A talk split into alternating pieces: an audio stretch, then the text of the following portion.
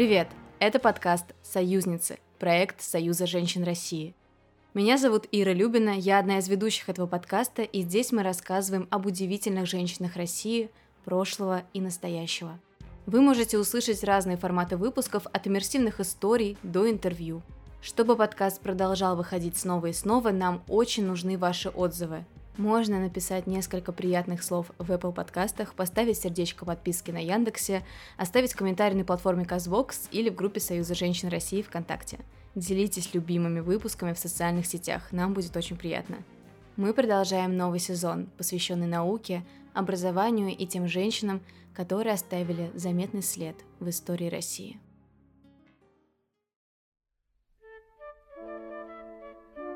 Давайте ненадолго вернемся в школьные годы. Например, на урок физики. Электрический ток, амперы, атомы, шкала электромагнитных волн. Все это когда-то казалось сложным и часто непонятным. Учителя строго объясняли, как важна эта наука и сколько удивительных открытий было сделано и как они помогали нам продвинуться в развитии технологий, что мы и можем наблюдать просто каждый день в быту и на работе. Сразу вспоминаются имена Ньютон, Эйнштейн, Тесла, Хокинг – но если спросить, знаете ли вы выдающихся женщин-физиков, то сколько имен вы сможете назвать? Пока вы пытаетесь вспомнить или найти ответ в интернете, послушайте историю о первой российской женщине в физике. Она получила признание в мировом научном сообществе, и именно благодаря ее работе мир узнал о рентгеностереометре, источнике электромагнитных волн и массовом излучателе. Знакомьтесь, Александра Глаголева-Аркадьева. Да, первая русская женщина-физик настолько любила свою девичью фамилию Глаголева, что после замужества решила не просто взять фамилию мужа, но сделать ее сдвоенной, довольно креативно для 19 века. Но это уже потом. А пока в феврале 1884 года в селе Товарково Тульской губернии в семье священника Андрея Глаголева родилась девочка, которую назвали Александрой – шесть лет Саша самостоятельно научилась читать и писать, а через несколько лет начала готовиться к поступлению в среднюю школу в Туле. Помню, как настойчиво я просила своих родителей отвезти меня в Тулу на вступительный экзамен, раньше, чем они сами предполагали это сделать. Не помню, каковы были мои ответы на экзаменах. Хорошо помню свое торжество. Я была принята в среднюю школу к удивлению своей семьи. Любимыми предметами стали физика и математика – мы до сих пор иногда делим уроки на мальчишечьи и девчачьи, и с тем же пришлось столкнуться Александре Глаголевой-Аркадьевой. Окружающие не понимали, зачем девочке математика. Но она была очень упрямой. С третьего раза Александра поступила на физико-математический факультет высших женских курсов и начала все свое время посвящать только учебе. Нет слов для описания чувств, пережитых мною при посещении первых лекций я испытывала чувство благоговения перед профессорами, которые казались мне сверхлюдьми. Необыкновенно сильное впечатление произвела на меня литературная, художественная и политическая жизнь столицы. По-видимому, деревенский житель должен переболеть жизнью столицы. Мне казалось, что надо всюду успеть, все узнать, чтобы почувствовать себя человеком. И я действительно всюду успевала. А уже после получения диплома наша героиня почувствовала талант к преподаванию – она устроилась в сельскую школу учительницей и работала там 8 лет в должности преподавателя-экспериментатора. И по словам одной из современниц, дети Глаголева Аркадьеву просто обожали.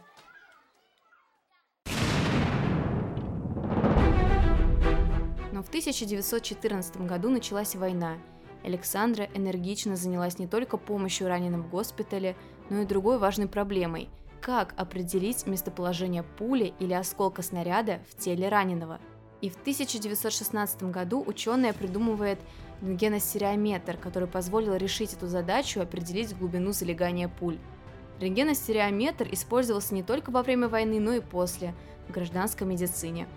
В военные годы здоровье Глаголевой было навсегда подорвано, и до самого конца войны она работала в военном госпитале, занималась сбором вещей, которые жертвовали для армии. И в конце концов, в 1918 году она заразилась цепным тифом. Из-за сильного переутомления болезнь протекала у нее непросто, и результатом стали серьезные осложнения. Но это, как вы понимаете, не помешало Александре с еще большим рвением продолжить свою работу. Кстати, как раз после войны она получает свою двойную фамилию после встречи с Владимиром Аркадьевым во время работы в лаборатории электромагнетизма, которую возглавлял ее будущий муж. Александра, теперь уже официально Глаголева-Аркадьева, продолжила научную деятельность. Советский физик Абрам Иоффе говорил – во всей ее деятельности, как ученого-исследователя, как профессора, виден был глубокий, искренний интерес к науке, любовь к ней, которые не ослабевали в течение всей ее жизни. Александра Андреевна втягивала и других в научную работу, она интересовала ею своих слушателей и учеников. Она жила наукой и умела внушить любовь и интерес к науке целой группе своих учеников. Источником ее большой работы была искренняя преданность науке. В какой-то момент Глаголева Аркадьеву очень заинтересовал электромагнетизм. Электромагнитная теория света была еще далеко не ясна, а самые основания электродинамики подвергались сомнению, оспаривались. Многочисленные исследователи из разных стран пытались решить ее в течение почти 30 лет, и в их числе была Александра Глаголева – После опытов Герца, которые установили связь электромагнитных волн со светом, заманчивой проблемой для физиков сделалась задача перекрыть промежуток между сравнительно длинными электромагнитными волнами, получаемыми вибраторами, и инфракрасными волнами, получаемыми от нагретого и светящегося тела. Представляете, 30 лет ученые физики-экспериментаторы брались за эту задачу, но справиться с ней удалось лишь Александре Андреевне. Я сразу решила, что буду действовать не так, как мои предшественники и коллеги – я придумаю абсолютно новый метод. Создам не прибор, а среду, в которой короткие волны возникнут естественным путем. Ты думаешь, у тебя получится? Это же невозможно. Искомые электромагнитные волны не поддадутся естественной среде. У меня все получится. Вот увидишь. И вот 1922 год. Глаголева-Аркадьева разрабатывает массовый излучатель – источник излучения электромагнитных волн длиной от 5 см до 82 микрометров. Вот таким был путь Александры Андреевны от учительницы средней Тульской школы до великого ученого-физика. Заслуги Глаголева Аркадьева были признаны в СССР, и позже, в 1933 году, она заняла должность заведующей межфакультетской кафедры Московского университета общей физики – для биологического, геолого-почвенного и географического факультетов. В том же году ученая начала работать в НИИ физики МГУ, а в 1930 году она стала профессором Московского университета и второго Московского медицинского института. Она была одной из первых женщин в Московском университете, которые получили право занимать преподавательские должности. Сейчас шкала электромагнитных волн есть в каждом школьном кабинете физики, а автор ее как вы уже могли догадаться, наша землячка Александра Андреевна Глаголева-Аркадьева. Она сделала полную классификацию оформления терминологии электромагнитных волн, разбив шкалу на части. Низкочастотные волны, радиоволны, ультрарадиоволны, инфракрасные лучи, световые лучи, ультрафиолетовые лучи, рентгеновские лучи, гамма-лучи. Она построила единую шкалу электромагнитных волн. Александра Андреевна принадлежала к тому кругу женщин-ученых, которые занимают почетное место в науке. По достигнутым ею в науке результатам она по праву занимает место наряду с Ковалевской и Добиш-Рождественской.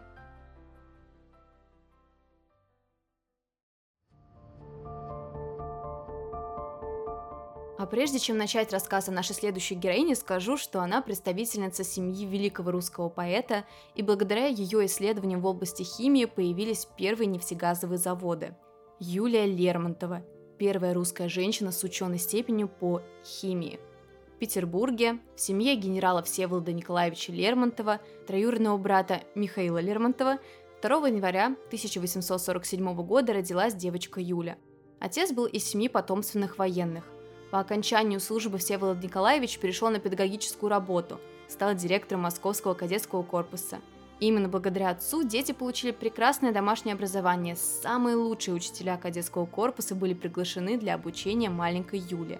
Девочка не только очень легко и с удовольствием училась, но и часто засиживалась в домашней библиотеке, где было собрано очень много хороших книг.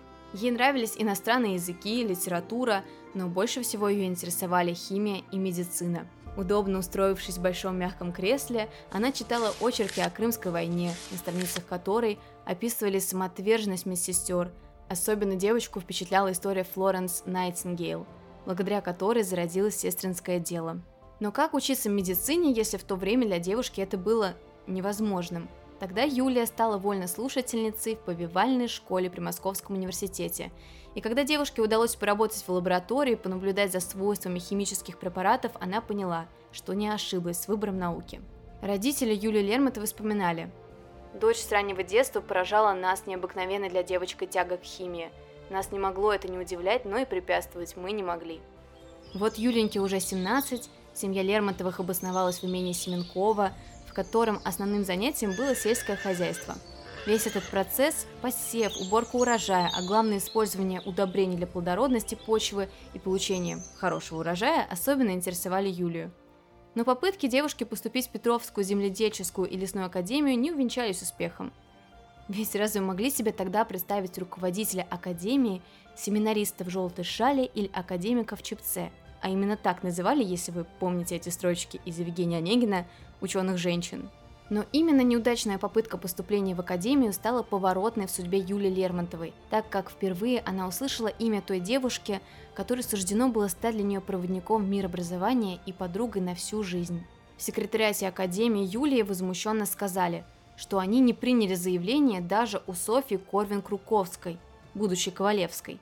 Сама она вспоминала – когда она подала прошение о приеме в Петровскую земледельческую академию, тамошние профессора не нашли ничего умнее, как в ужасе воскликнуть, что не могут представить себе студентов в шале или академиков чепце. Я утешал ее. Когда Пифагор открыл свою знаменитую теорему, он принес в жертву богам сто быков. С тех пор все скоты боятся нового. Нужно вырваться из этого болота. Что же делать? Как добиться своей цели? Юлия понимает, что путь только один – уезжать учиться за границу. Но она, мягко говоря, с тревогой представляла себе разговор об этом с отцом. Узнав адрес той самой девушки, о которой Юлии рассказали в академии, Софьи Корвин-Круковской, девушка решилась написать ей письмо. И Софья приехала в гости к Лермонтовым. Она сама была дочкой генерала, воспитанная, милая и мечтающая заниматься математикой. Родителям Юлии гости очень понравилось. Софи рассказала о своих планах – замужестве, отъезде за границу, предполагаемой учебе в Гейдельберге. Подробнее о судьбе Софьи Ковалевской вы можете послушать в предыдущем выпуске, кстати. И девушки принялись убеждать отца Юли отпустить девушку Софии и ее будущим супругам. Не бывать этому. Никогда не дам свое согласие. Чтобы дочь моя отправилась за границу за призрачными мечтами. Всеволод Николаевич, вы живете устаревшими понятиями. Каждый человек имеет право на проявление своего таланта к наукам. Это с каких пор девичьи фантазии делают девушку человеком? Женщина, она только при муже может стать человеком. Обрести свое истинное предназначение. Я слушаю вас, папенька, и будто другой человек говорит. Не любящий отец, прививший своей дочери любовь к наукам, а домашний тиран – Разве не для того ли Бог создал человека, чтобы искать на земле счастье для себя и для других? Разве не для того мне дан талант познания тайн природы, чтобы сделать этот мир лучше и обрести счастье, отыскав свое место в науке? Ох, милая Юленька, твое счастье для меня – это первое, о чем прошу в своих молитвах. Но пристало ли барышне одной в университетах учиться, в исконных владениях ученых мужей – Уверяю вас, Всеволод Николаевич, что будем мы с Юлей друг другу поддержкой. Залог тому наша искренняя дружба.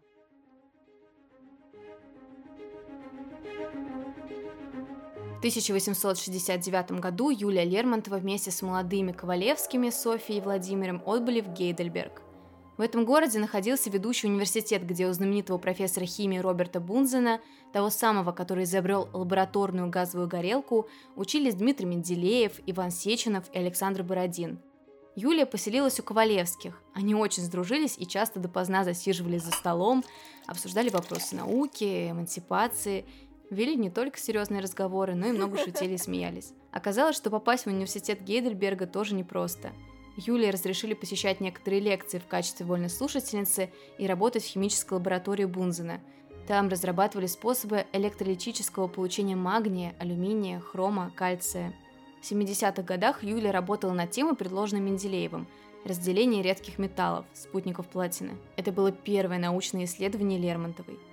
Своими изумительными способностями и невероятным желанием учиться Ковалевская и Лермонтова поразили гейдельбергских профессоров, и девушкам разрешили посещать любые лекции. Подруги планировали устроить целое русское женское образовательное сестричество в Гейдельберге. Когда Ковалевские решили поехать в Берлин, Юлия Лермонтова последовала за ними. Но даже блестящие рекомендации гейдельбергских преподавателей не помогли девушкам, и им не было разрешено ни посещать лекции, ни работать в лабораториях. Тогда Лермонтова начала работать частным образом в лаборатории Гофмана, которого интересовали органические соединения – бензол, нитрибензол, анилин. Итогом плодотворной работы Юлии в 1972 году становится одна из лучших ее работ о составе дифенина, опубликованная в научном журнале немецкого химического общества. В своем выступлении на заседании общества Гофман сделал доклад, представив автором свою сотрудницу Юлию Лермонтову. И эта работа вызвала большой интерес среди ученых, а оттиск своей работы Лермонтова подарила Менделееву. Софья Ковалевская и Юлия Лермонтова начали упорную работу над докторскими диссертациями, а затем Юле предстояло сдать экзамены по четырем предметам, кандидатский минимум. С каким волнением девушка ждала этого дня. Но защита в 1874 году прошла блестяще. Юлии Всеволодовне присудили докторскую степень с высшей похвалой. Молодая ученая возвратилась в Москву. Ковалевская писала. В Россию Лермонтова вернулась ученым с именем – 28-летним доктором химии, невиданной диковинкой для наших краев. Она стала первой женщиной-химиком в России. Я ею очень гордилась. Сам Менделеев дал в честь ее возвращения на родину у себя дома торжественный ужин. Этот торжественный ужин стал знаковым на пути в науку для Юлии Всеволодовны, потому что она познакомилась с автором теории химического строения Александром Бутлеровым, и он пригласил ее работать в лаборатории Петербургского университета – Юная доктор наук занялась углеводородами, она синтезировала несколько новых соединений. С 1875 года имя молодого доктора химии Юлии Лермонтовой официально появилось в списке членов Русского химического общества. Она стала первой женщиной, удостоенной права работать в химической лаборатории Московского университета. Но впереди Лермонтову ждали серьезные испытания. Сначала тиф, когда за ней приезжает ухаживать Ковалевская, буквально поднимая подругу на ноги. А затем новая беда – смерть отца, которую Юлия Всеволодовна очень тяжело переживала. В 1880 году профессор Марковников начинает свои знаменитые исследования кавказской нефти, к которым привлекает Юлию Всеволодовну. Лермонтова вступает в русское техническое общество, работает в химико-технической группе. Ее имя становится известным среди химиков и нефтяников – Здесь очень важно будет рассказать о том, что еще в начале 70-х годов Менделеев предлагал внедрить в нефтеперерабатывающей отрасли аппарат непрерывного действия взамен куба периодического действия. И именно Лермонтова разработала и сконструировала один из таких аппаратов с использованием перегретого пара в 1882 году. Об аппарате, который был признан одним из лучших, писали научные журналы и газеты. Дочь Ковалевская вспоминала. «Признан лучшим ведущими инженерами того времени, как наиболее щадящий для окружающей среды. Она всегда все делала лучше остальных. Правда, российских нефтепереработчиков вполне устраивали старые аппараты и без усовершенствований приносившие барыши. Лермонтова первая доказала преимущество перегонки нефти с применением пара, а ее исследования были очень важны для возникновения нефтегазовых заводов России. В 1881 году ее настигает еще одна трагедия. Умирает овдовевшая Софья Ковалевская от воспаления легких, и маленькая Фуфа, дочка Ковалевских, остается сиротой. И все заботы о девочке ложатся на Лермонтову, на маму Юлю. Она не просто становится опекуном дочери подруги, она отказывается от науки ради ее воспитания. Впоследствии Софья Ковалевская-младшая писала – Лишь годы спустя я узнала, что эта хрупкая, домашняя и уютная женщина была светилом химической науки, что именно ей принадлежит первенство в изучении нефти, и без ее исследований не было бы сейчас нефтегазовых заводов Советской России. Лермонтова лично сконструировала один из первых аппаратов для непрерывного процесса перегонки нефти. Некогда ее имя не сходило со страниц научных журналов, без нее не проходило ни одно заседание Русского химического общества – ее труды по химии изучались в учебных заведениях. Но когда я сама стала студенткой, имя химика Лермонтовой нигде не упоминалось. Лишь однажды в учебнике я наткнулась на химическую реакцию Бутлерова-Эльтекова-Лермонтовой. И расспросив старых преподавателей, я узнала, кто на самом деле была моя мама Юля. Я была потрясена. В юности она отказалась от радости жизни обычной женщины из дворянской семьи ради науки, а на пике творческой жизни добровольно ушла из науки ради дочери подруги, своей любимой Фуфы, ради меня. Лермонтова и Фуфа переехали в имение Семенкова, и вот здесь проявился второй талант Юлии. Она занялась сельским хозяйством. Вы только представьте, что и в этом деле эта удивительная женщина добилась невероятных результатов. Выпускала удобрения, создала семенную сортовую станцию растений. В имении Лермонтовой была лаборатория и маленький завод по производству химических удобрений, семеноводческая станция, а кроме этого, не удивляйтесь, сыродельный завод – и продукция завода, кстати, была очень популярна в Москве. Но и это еще не все.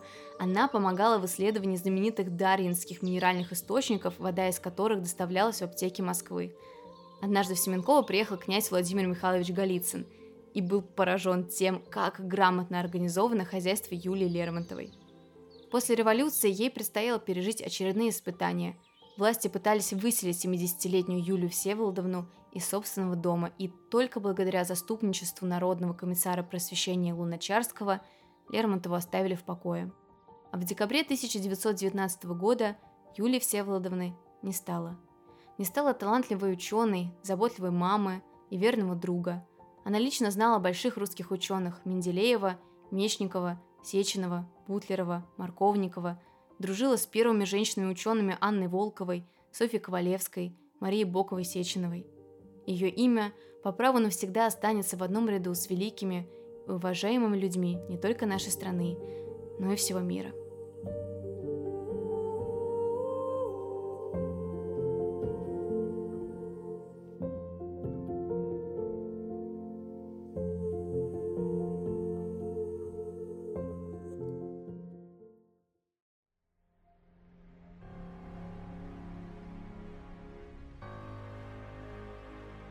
Спасибо, что послушали этот подкаст. Надеюсь, вам было интересно. Я буду благодарна, если вы оставите отзыв на наш подкаст, поделитесь им с друзьями или в социальных сетях и расскажете в комментариях, про какую героиню вы хотите услышать следующую историю. С вами была Ира Любина, руководительница студии «Поток» и подкаст «Союзницы», проект Союза женщин России. До новых встреч и до новых историй.